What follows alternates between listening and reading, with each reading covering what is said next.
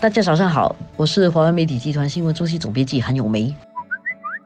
大家好，我是华为媒体集团数码总编辑洪艺婷。今天我们来谈一下今天早报的新闻，相信应该会获得很多人的关注。就是我们第四代的这个总理人选啊，看起来就呼之欲出了啦。嗯，进一步的更明朗化了，已经接近揭晓的时候了。就是谁在第四代里面跑在前面，就是那个真正的第一位了，那个领跑者了。因为过去这个问题啊，已经讨论了一两年了，市面上都认为说差不多是时候应该让我们知道谁是那个领跑者，因为我们需要一段时间来熟悉新。的一个未来的最可能当总理的那一位。那么早报的报道当中也有提到说，据了解已经是这个星期五应该就有个决定了了。可能会让大家比较好奇是，其实还一阵子以前，可能大家还觉得可能还要拖一阵子，因为第四代还要一个时间去决定他们要选谁。但是怎么突然间过了个党大会以后，那个中委选举以后，似乎好像东西就加速了，在这个星期五就有一些进一步的答案了。对，总理其实在那个中委选举的时候啊，他有讲说，呃。因为 couple of weeks，当然英文的 couple of weeks 是指几个星期，但是你要很具体的讲，也可以说是两周之后嘛。所以而且一般上党大会过后，其实通常是一个多月后才会有中委名单的。对，但是如果是这个星期五，其实就更快了。可见的这个赶快确立下来的人选是有一定的急迫性的。然后大家关注的是什么呢？上次我们谈的时候，我们也谈到说，最关注的。不是秘书长，是第一助理秘书长跟第二助理秘书长这两个位置是谁？大概就是未来的副总理，因为一向来助理秘书长都是副总理啦。而且通常如果谁是第一助理秘书长，大概大家就会觉得他应该就是准备接棒的人了。当然，我们讲到为什么这么快，主要的原因也是因为刚才也提到的，就是第四代领导人其实他的跑道其实已经真的是蛮短的。因为想象我们二零二零年如果大选的话，从现在的第四代领导人大概二零一一年出道到现在就不到十年了了。对，回顾一下我们以前的总理，不要讲第一任建国总理，但是第二任总理吴作栋，他其实在政坛超过十年，他才当副总理。然后李显龙，他比较快当副总理，但是他但是当副总理很久很久，所以都有我们所谓的很。长的一段训练跟熟悉的一段时间呐，然后相比之下，这第四代就没有这样的一个这么长的一个慢慢实习的没有这样的一个跑道，所以在没有这么长的跑道的情况底下，能够越快让他们上轨道啊，去跑他们正式跑道是比较好的。为什么？因为如果你不是未来总理人选的话，因为你不在其位不谋其政嘛，你就不会想这么多。对，即使你有想法，你可能就不需要想那么多。比如说你是一个贸工部长，你所规划的事情跟你真的需要接棒，你所规划的事情是不一样的。而且，即使有一些想法，可能也碍于担心说别人觉得你有野心还是什么，可能就会比较收敛。但是如果一早就确定了，大家也会接受。哎，其实你就应该开始做这样的规划跟想法。比如说你的领导风格，如果你是一个部长而已，即使你是那个领跑者之一，你的领导风格这个东西，你很难说我的领导风格是这样，因为是你领导吗？都不确定。所以，如果我们可以确定是谁的话，这一个领导者他可以谈他的领导风格，他可以。跟我们谈愿景的问题，而且他也可以坦然的面对这样的一个情况，比较名正言顺，不用好像有一点尴尬或觉得又不确定。在这种种种的因素底下啦，包括最近学界啦、报界啦、民众啊，都希望这一个人选能够比较快的浮现啊，尽快浮现。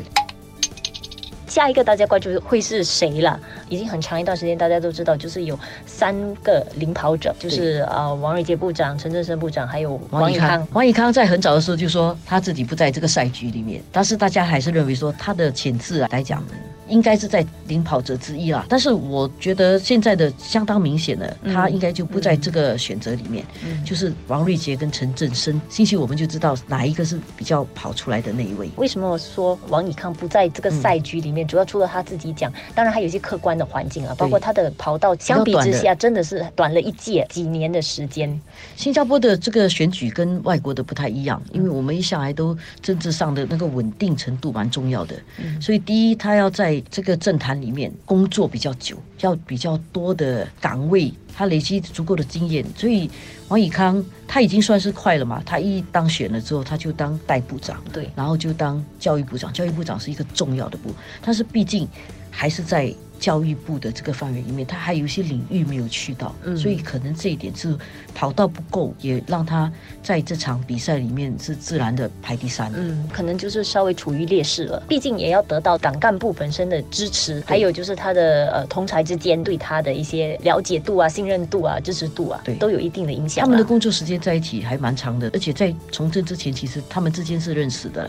但是你的风格还有跑的领域够不够，这些都会影响他是不是能够跑出位这一点呢？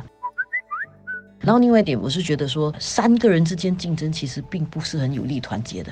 如果是三个人的话，按照数学，就每个人只有三分之一的票，然后三分之一的票就不是半数票，而且还差了一截。所以在这种情况底下哦，有一些国家的选举，他们是选择用那种两步的，就是先选出得票率最高的两个，然后在这两个里面，大家在。根据这两个人去选，因为这样的话就能确保说选出来的真的是得到过半的过半的支持，尤其是在人少的情况底下，这样的一种选举啊，我自己觉得是比较能够得到一个多人接受的一个结果的。因为如果说有很多一百万人选的话，你三个人完全平分，每个人三分之一可能性是很少的。但是如果人很少的话，可能是三分之一、三分之一、三分之一，然后这样三分天下就会很乱。所以在这种情况底下，最后跑出来是两个人。这两个人之间再由这个小组一起去选的话，比较能够看得出得到大多数支持的是谁。所以我觉得王以康他提早先讲说自己推出这个比赛，应该是有利于这个团结的啦。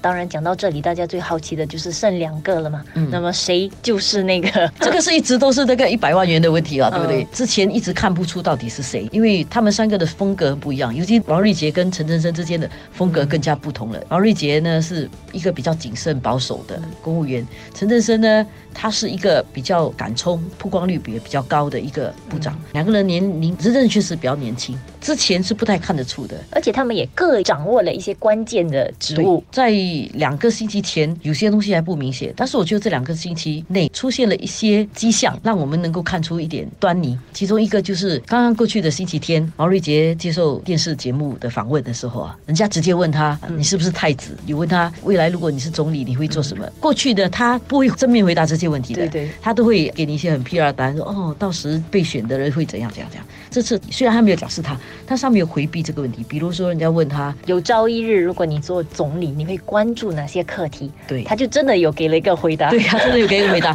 所以这是他没有回避问题。我觉得这已经是跟他以前的风格不一样。然后另外一个迹象呢，是在那个未来经济委员会刚刚公布了新的委员名单，他是主席，继续连任主席啊。这个本身也是一个很重要的信息。如果到时他不是老大，他是老二的话，这样就有点怪，对不对？老二在做主席，有一点点怪，但是这不是不可能，但是这个有点怪。嗯，所以过去的两个星期里面有一些迹象已经显示跟以前不一样了，可能在星期五我们会听到，可能是王瑞杰领跑吧，这是我的猜测，纯粹猜测，拭目以待就知道说这个猜测是不是准确的。对 对对。